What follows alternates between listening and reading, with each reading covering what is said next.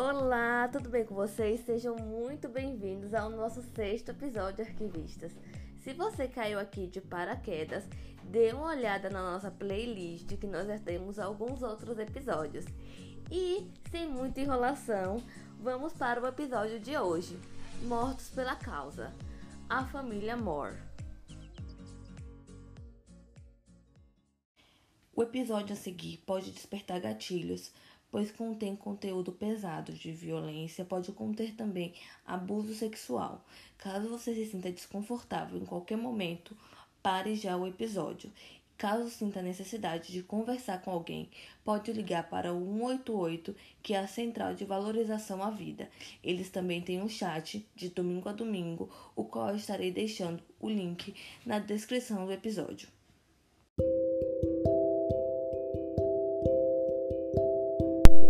Bem, vamos lá então. É época de Natal e eu resolvi trazer um especial para vocês. Mas para vocês entenderem melhor o que ocorreu na noite de 25 de dezembro de 1951, eu preciso trazer um pouco de contexto para vocês. Então a gente vai voltar um pouquinho ao passado. Vamos lá?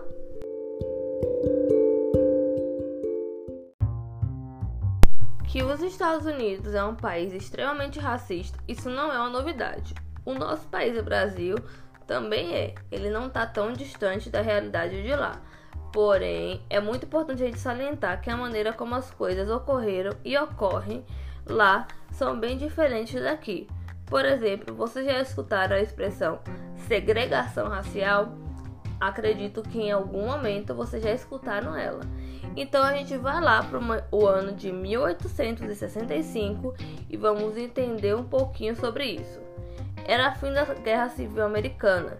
Havia sido adicionada a 13ª emenda, abolindo de vez a escravidão em todos os estados dos Estados Unidos.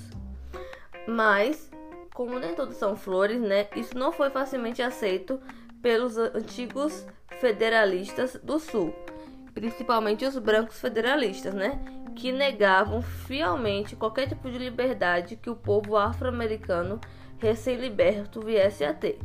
Eles resolveram então a recorrer ao que a gente chama atualmente de Código Preto, o termo. Eram antigas leis de escravatura que negavam qualquer tipo de liberdade a, a esse tipo da população, desde a proibição de posses de propriedade até a livre circulação ou gestão de negócios.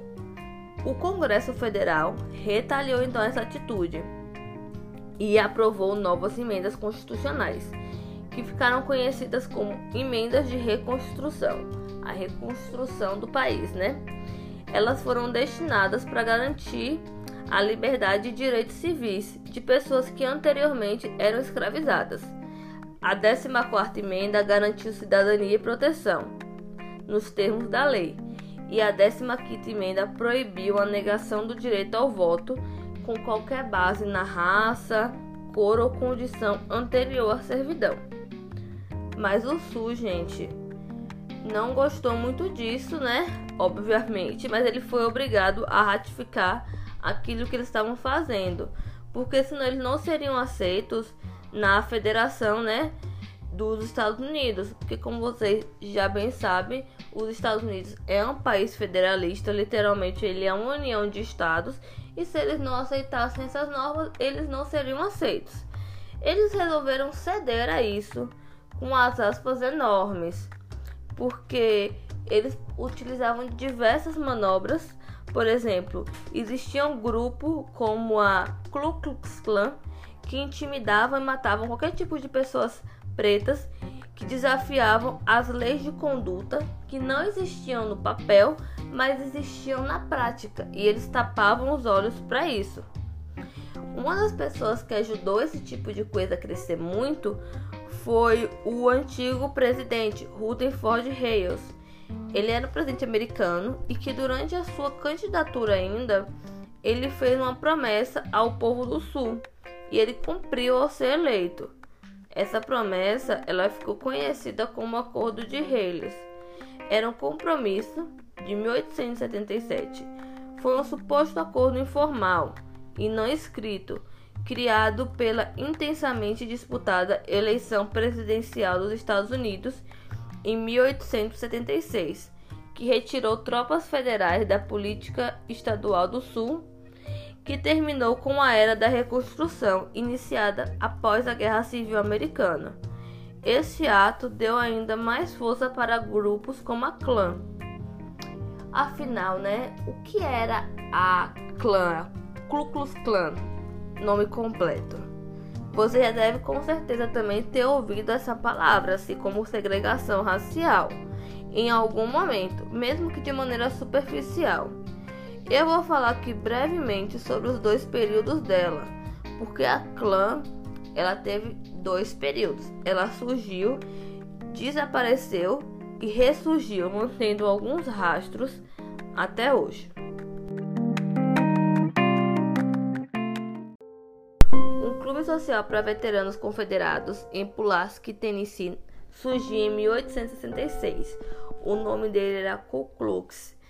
A ideia inicial, supostamente, pelo que dizem, era essa, Porém, foi de fato em 1870 que ele se tornou o que ele nasceu para ser e o que ele é até hoje, uma das organizações supremacistas que mais espalha ódio e mais distintas nos Estados Unidos. Eles aparentemente derivaram o nome da palavra grega ciclos, de onde vem o, a palavra círculo em inglês, e o clã foi adicionado para fins de aliteração e aí que foi o Ku Klux Klan emergiu de vez. Esse grupo, né, ou clube, como eles gostam de chamar, se tornou um grande veículo para a assistência da disseminação de ódio da população branca sulista, pois eles queriam de qualquer maneira restaurar a supremacia naquela região. Outra organização semelhante surgiu na mesma época, mas em Louisiana, que foram os Cavaleiros da Camélia Branca. Gente, não é por acaso, né, que as primeiras leis de segregação racial surgiram no Tennessee, lá, já que lá é o berço da clã, né? Por exemplo, em 1970, o estado já proibia o casamento interracial em forma de lei, porque a gente sabe que de maneira social ele já era proibido há muito tempo, para poder auxiliar ainda mais na questão da supremacia branca, porque eles queriam se livrar de vez de qualquer pessoa de cor, como eles gostavam de se referir. Que absurdo.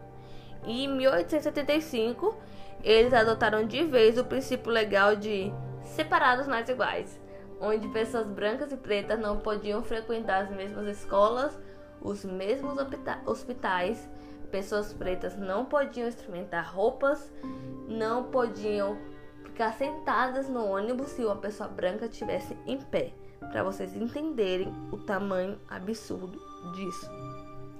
Mesmo que a 15 emenda fosse contra isso, as leis conhecidas como leis de Jim Crow afastaram os negros das urnas, como por exemplo, impostos para votar e testes de literacia e como a maioria da população preta era recém-liberto, escravos não tinham acesso a estudo, era óbvio que eles não iam poder provar que sabiam ler e escrever, porque eles não sabiam, eles não tiveram acesso a isso.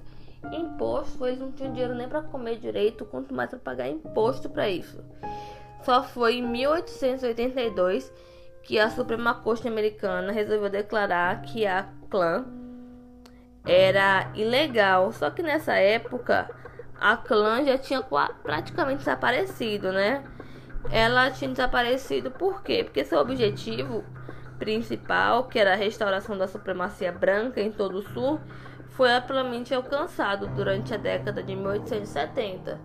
E ele, é, e ele existe até hoje, porque se vocês forem para região sul né, dos Estados Unidos, é bem parecido com a região sul do Brasil. O povo basicamente todo mundo branco. Só que é pior do que aqui ainda. A necessidade de organização então secreta antinegra foi diminuiu, mas eles ressurgiram no século XX e persistem até hoje, mesmo que em menor escala. Só que dessa vez eles resolveram ampliar o seu ódio, né? O mundo evoluir, eles resolveram evoluir seu ódio também. ampliaram. Agora não era mais só contra pessoas pretas, era também contra sindicalistas, socialistas, judeus e imigrantes em geral. Eles, apesar de americanos, apoiavam com toda a força os nazistas, porque ódio, né? O ódio superava o patriotismo deles, porque eles matavam muito patriotismo. Mas a gente lembra, né, que teve aquela grande depressão nos Estados Unidos em 1930 e isso ajudou com que o movimento caísse, né? Porque a fome ajudava eles a calarem a boca. Mas quando os movimentos pelos direitos civis começaram a se acender com mais intensidade nos Estados Unidos, eles resolveram, né, ressurgir do inferno. E foi aí que nosso caso começa de fato.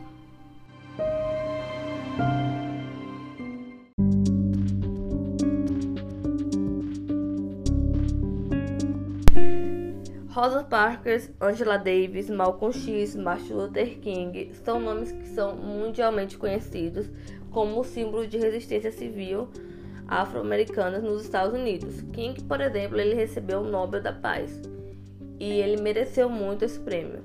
Mas para que essas pessoas existissem, outros símbolos importantes morreram, grandes mártires, e são pessoas que eu acredito que deveriam ter mais notoriedade. Elas podem até ter em seu estado ou nos próprios Estados Unidos, mas não tem de maneira em grande escala, por exemplo, que nem eu acredito, né? Quem sou eu, apesar que deveriam ter.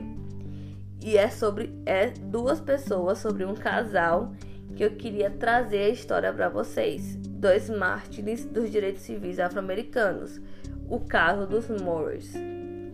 Em 1930, Harry e Marit Moore, eles eram ativistas, né, pelos direitos civis, e eles começaram a se organizar para na ACP, Associação Nacional para o Progresso de Pessoas de Cor, no centro da Flórida eles lançaram uma luta legal que acabaram conseguindo assim salários iguais para professores negros e brancos.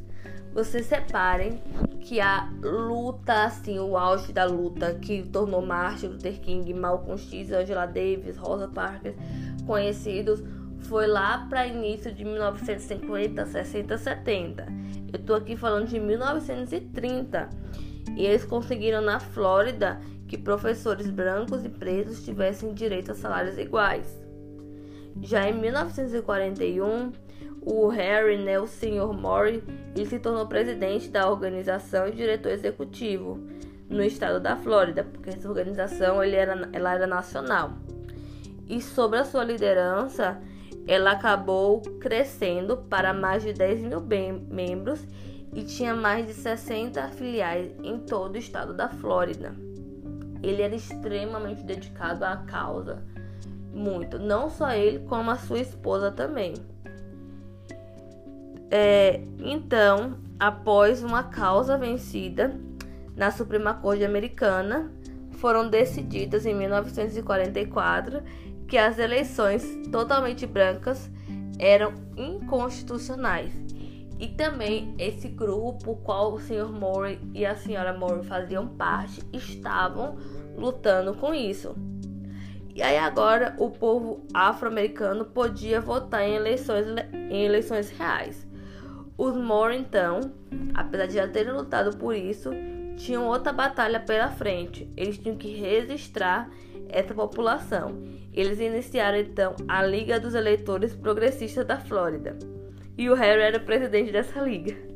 Os procedimentos de registro dos eleitores na Flórida, graças a Deus, não eram tão restritivos quanto nos seus vizinhos, a Geórgia e o Alabama.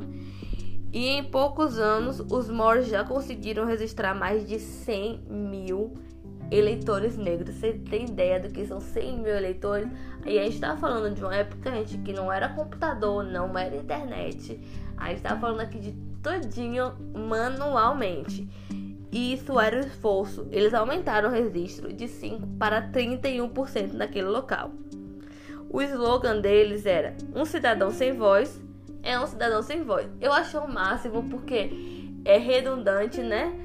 Mas é um fato. Eu fiquei, eu fiquei encantada quando eu descobri esse slogan. Eu achava, eu achei os Morris, quando eu conheci a história deles, um exemplo em tudo. A senhora Moore era um grande exemplo também, né? Ela era professora. Eu, por exemplo, encontrei um relato de uma ex-aluna dela que deu uma entrevista e eu achei bem legal e resolvi trazer para vocês esse relato dessa aluna dela. Paige Wadley Bailey é o nome dessa aluna, ela era indiana. Foi uma aluna da sexta série da senhora Morris, quando ela ensinou na escola pública chamada George Washington. Ela disse o seguinte: A senhora Morris não reclamou nem expressou nenhuma indignação por nos ter de ensinar com livros velhos esfarrapados que recebíamos de escolas de brancos. O que ela fez foi nos ensinar principalmente com, os com as poucas caixas de seus próprios livros particulares que mantinha escondidos sobre a mesa. Seus livros eram sobre afro-americanos que deram contribuições importantes para o mundo. Pessoas como Webb Du Bois e Mary McLeod. Eu não sei se estou falando as palavras corretamente em inglês. A senhora Murray nos ensinou sobre os lutadores pela liberdade, pela liberdade, Harriet Tubman, que foi daí que veio o nome dela, e também Sonet Turner. Gente, meu inglês horrível, mas eu juro que eu tô me esforçando aqui, viu? Ela leu história para nós de Zora Hosting e poemas também. Esse nome aqui com certeza não vou conseguir falar de maneira alguma, mas era de um escritor preto também. E ela compartilhou seus artigos na Ebon Magazine sobre a história negra da população afro-americana. Esse aprendizado para mim foi muito profundo e pessoal. Era importante porque era para pessoas sobre nós ele era muito secreto. Ela não precisava nem dizer pra gente que a gente não tinha que contar pra ninguém sobre esses livros. A gente já sabia que eles eram perigosos quando ela designou que um de nós tinha que vigiar a janela. Então, se o superintendente das escolas viesse em uma das suas inspeções não anunciadas, ele não nos pegaria usando. Ela botava um aluno para ficar vigiando a janela. Se viesse alguém, o aluno avisava e tudo era escondido. Esses livros, sua existência física e as histórias que contavam me ensinaram sobre as verdades não ditas, segredos e mentiras. Os Morris não ficaram apenas nos, regi nos registros e questões cíveis, eles também foram para a área penal e começaram a investigar linchamentos sofridos.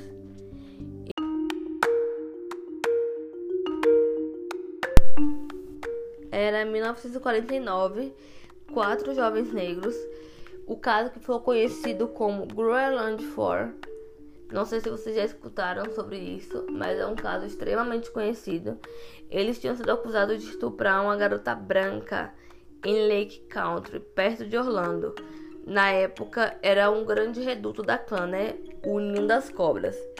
Evidências posteriores indicaram que a garota de 17 anos, ela na realidade tinha sido espancada pelo marido e que os dois inventaram uma falsa história de estupro para esconder o espancamento de seus pais e ameaçaram que ameaçaram atirar nele se descobrissem que ele estava batendo na garota de novo. Inclusive, indico vocês assistirem o filme The Groverland 4 e comentem no nosso Instagram, gente, se vocês querem que eu traga esse caso aqui específico para vocês, porque ele é um caso muito intenso, muito chocante. Eu não vou me aprofundar tanto nele aqui. Os Moores tomaram então conhecimento da situação e descobriram que durante a custódia do xerife, os três réus de Groveland, porque o quarto já tinha sido morto. Eles, além de espancados, eles foram colocados em cima de vidros, tiveram as mãos amarradas e canos presos em suas cabeças. Mediante toda a tortura, ainda assim, eles se recusaram a confessar um crime que eles não haviam cometido.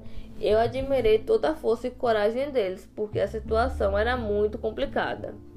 Como foram incapazes né, de conseguir uma falsa confissão eles resolveram então fabricar falsas evidências para assim convencer todo o júri. O júri que era todo formado por pessoas brancas. Por final, Shepard e Irving, que eram maiores de idade, foram condenados à morte, e Greenlee, de 16 anos, foi condenado a 16 anos de prisão. Perdão, eu não sei se é exatamente 16 anos de prisão, mas ele foi condenado à prisão. Greenlee, então, optou por não apelar, porque ele tinha medo que em um novo julgamento ele fosse sentenciado à morte. Porém, os outros dois resolveram recorrer, e então o advogado deles, Frank Williams, que era o advogado da associação que os mortos faziam parte, resolveu apelar da condenação e ela foi anulada pela Suprema Corte inicialmente em 1951. No mesmo ano, enquanto ambos eram transportados, que eles ainda a acusação foi anulada a sentença, mas eles ainda não haviam sido libertos. McCall, o xerife, ele atirou nos dois homens. Ele alegou que eles estavam tentando escapar. Shepard foi morto mas Irving sobreviveu. Ele se fingiu de morto. E ainda assim foi condenado depois. Embora o agente do FBI tenha testemunhado para os motores que todas as evidências foram falsas e fabricadas, as condenações foram mantidas. No caso, a do único que sobreviveu, né? E do outro garoto menor de idade. Com o ataque da multidão, a Gravity, o julgamento do estupro original, o recurso bem sucedido e os tiroteios alimentando as chamas do racismo, Harry Moore, o Sr. Moore, foi chamado de o homem mais odiado da Flórida, justamente pelo fato das intromissões, digamos, que ele fazia. A população branca não estava gostando disso. Sua mãe, por exemplo, começou a ficar extremamente preocupada, porque os seus atos estavam se tornando cada vez mais conhecidos. Então, quando Samuel questionou, preocupado com a sua segurança, ele falou para ela o seguinte: Todo avanço vem por meio de sacrifício. O que estou fazendo é para o benefício de toda a minha raça. Os mortos para mim eram um exemplo de luta, força. Não se tinha algo de ruim para falar. Chamá-los de negros ou homem mais odiado da Flórida não é um insulto. Ele era odiado pois incomodava, incomodava racista, supremacista, gente ruim, pois gente boa só tinha um sentimento para falar dele. Aliás, dois: amor e admiração. No entanto, o casal Morris não, era, não eram apenas ativistas, eles também eram um casal extremamente apaixonado e amavam. Por exemplo, eles eram apaixonados pelo feriado de Natal já que foi no Natal de 1926 que eles se casaram e durante 24 anos eles celebraram essa união. Mas em seu 25º aniversário, as coisas mudaram um pouco.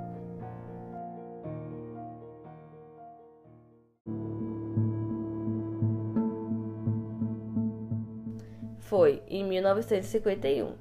Eles colocaram sua filha Rosalie para dormir a mãe do Sr. Moore estava passando os feriados de fim de ano com eles, estava em outro quarto dormindo, e a segunda filha do casal, Evangeline, ainda não havia chegado na cidade. Foi então quando, durante a noite, uma bomba explodiu embaixo da cama do casal. Rosalie saiu ilesa em seu quarto e correu para encontrar seus pais, após escutar o barulho. O encontrou ainda vivos, porém gravemente feridos. O irmão da senhora Moore morava a 800 metros de distância, na mesma rua. Ele recorreu então para ajudar e também ajudar a transportar o casal para o hospital. Eles moravam em Mims, uma cidade na Flórida, né? Localizada em Beverly County, o condado no estado da Flórida. Já expliquei para vocês o que é condado. O hospital mais próximo era muito pertinho, apenas 8 quilômetros de distância. Porém, aquele hospital não atendia pessoas pretas. O hospital que atendia pessoas pretas mais próximo ficava em Sanford, na, na Flórida, a 50 quilômetros de distância. E durante uma frenética viagem para o hospital, o Sr. Moore acabou não resistindo aos ferimentos e veio a falecer. A Sra. Moore foi internada, mas acabou morrendo nove dias depois de um coágulo. Ela estava até melhorando, mas só que ela resolveu deixar o hospital brevemente, mesmo contra a vontade de seus médicos, para comparecer ao funeral do seu marido. As flores que foram colocadas no redor do caixão de Harry, o Sr. Moore, foram entregues de Miami. Pausa de entender um absurdo, porque nenhum florista local aceitou prestar serviço para o funeral de uma pessoa preta. A senhora Moore faleceu dois dias depois de enterrar o seu marido. É muito triste saber que nem flores alguém aceitou fornecer para enterro da pessoa e tiveram que ser transportadas de outra cidade. Durante as primeiras horas da manhã do dia seguinte, né, no dia 26 de dezembro, do dia seguinte da explosão, homens furiosos nos bairros negros estavam nas ruas espalhando as notícias do bombardeio.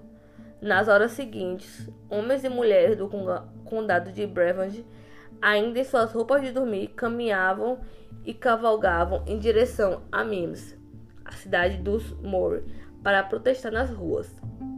A maioria das pessoas conhecia os Moore pessoalmente, algumas por meio ou de seu trabalho na área da educação, por meio da associação ou de alguma outra maneira. Ainda outras pessoas por meio de suas campanhas de registro, afinal, foram 100 mil pessoas, né? O assassinato gerou protestos em todo o país, com comícios, memoriais e outros eventos realizados após a notícia do bombardeio. O presidente da época, Harry Truman e o governador do estado da Flórida, Fuller Harry, receberam um grande volume de telegramas e cartas em protesto pelo assassinato de ativistas dos direitos civis. Na cidade de Nova York, algumas semanas depois, em 5 de janeiro de 52, Jack Robinson realizou um serviço de memorial que atraiu aproximadamente 3 mil pessoas em luto. A associação NACAP realizou um serviço memorial em março de 1952 no Madison Square Garden, que contou com a presença de mais de 15 mil pessoas. E oradores como Langston Hussein tinham tinha vindo presenciar e prestar todo o seu respeito. Ele falou o seguinte: É isso, ele disse. Nosso Harry Moore a partir do túmulo ele chora. Nenhuma bomba pode matar os sonhos que eu seguro, pois a liberdade, ela nunca morre. Os Moore não assistiram Rosa Parks recusar lugar no ônibus para um branco. Eles não viram, eles não conseguiram ver de perto o fim de fato da segregação. Até porque, se a gente pensar bem, gente, ela nunca acabou nos Estados Unidos. Basta olhar um pouco melhor tirar a venda dos olhos que você consegue enxergar. Ela ainda está lá. Só não vê de fato quem não quer. Talvez, quem sabe, se o Hospital de Branco tivesse aceitado ele, ele tivesse sobrevivido. Melhor, se os brancos, aqueles com capuz, conseguissem ter uma consciência por debaixo da camada de ossos que é seu crânio, nada daquilo tivesse ocorrido. Eu vou mais longe. Se os navios negreiros não tivessem existido, não muitos, talvez, sei lá. São muitos sim, são muitos talvez, que eu não serei capaz jamais, gente, de responder. Mas o que eu tenho certeza é que o que eles fizeram deixou um legado muito grande que, com toda certeza, inspirou o que veio acontecer menos de cinco anos depois, também na época de Natal, em dezembro. Ah, você já sabe do que eu tô falando, né? Nossa querida Rosa Sparks. Desde a noite da explosão, em 1951, cinco investigações criminais separadas foram iniciadas e concluídas. A primeira investigação ela foi chefiada pelo FBI, começando na noite da explosão e concluindo em 1955. A segunda investigação foi investigação conjunta do Beverly County Sheriff's Office, que é o é o condado do xerife de Breveland com o condado é, de Breveland oficial. É um termo lá que eu não sei exatamente o que significa e que foi em 1978. A terceira investigação foi em 1991 pelo Departamento de Polícia da Flórida. Em 2004, uma quarta investigação foi iniciada pelo Gabinete de Direitos Civis do Procurador-Geral da Flórida. Em 2008, o FBI investigou novamente os homicídios dos Moore como parte da iniciativa de caso Code do Departamento de Justiça. Todas as investigações tinham fortes evidências envolvendo quatro principais pessoas no bombardeio. Eles eram conhecidos por serem do alto escalão. Adivinhe de onde, gente? Eu dou uma carajé quem adivinhar. Um, dois. Ku Klux Klan. O primeiro sujeito era Brooklyn, um clansman, que é um homem da clã, com a reputação de ser extremamente violento e descrito como renegado. Por quê? Porque ele conseguiu ser expulso de uma Claremont, que é um clube da clã na Geórgia. A Geórgia é um local extremamente extremista. Ele conseguiu fazer o favor de ser expulso do clube da clã de lá. Porque ele era violento demais. E se envolveu demais em atos que não foram sancionados. Porque eles eram escrotos, porém organizados. E qualquer ato de violência tinha que ser aprovado pela equipe. Brooklyn estava supostamente em posse da planta da casa dos Moore e estaria recrutando outros voluntários para o auxiliar no bombardeio. O segundo sujeito, né, vou me referir a ele dessa maneira, foi Tilmy Curly Belve. Também foi relatado como um membro violento da clã e um amigo próximo de Brooklyn. Esse assim, um grupo de amigos saudáveis é um ciclo de amizade bem interessante, bem branca, né? Joseph Kort, outro clansman, foi inclinado no bombardeio por um colega, Edward Spiver. Spiver implicou Joseph em uma confissão quando estava no seu leito de morte, sofrendo nos estágios finais do seu câncer em 1978. Joseph supostamente havia cometido suicídio em 1952, um dia depois de ter sido confrontado pelo FBI. Eu digo supostamente, pois algumas pessoas acham que ele pode ter sido morto pelo próprio Spiver, já que ele se matou com a arma dele. Tanto Brooklyn quanto Belvin morreram enquanto a investigação inicial, aquela primeira do FBI, estava sendo conduzida. O Belvin morreu de causas naturais em agosto de 1952 e Brooklyn morreu de causas naturais no dia de Natal de 1952, um ano depois do bombardeio. Ele não podia ter morrido dois anos antes do bombardeio? A investigação então revelou que a defesa dos direitos civis de Harry o tornou um alvo conhecido da clã. Pois que absurdo, né, gente? Meu Deus do céu. Ele era uma pessoa que queria ser tratado como pessoa e queria que outras pessoas também fossem tratadas desse jeito. Então, obviamente, isso é inadmissível ele tinha que ser morto.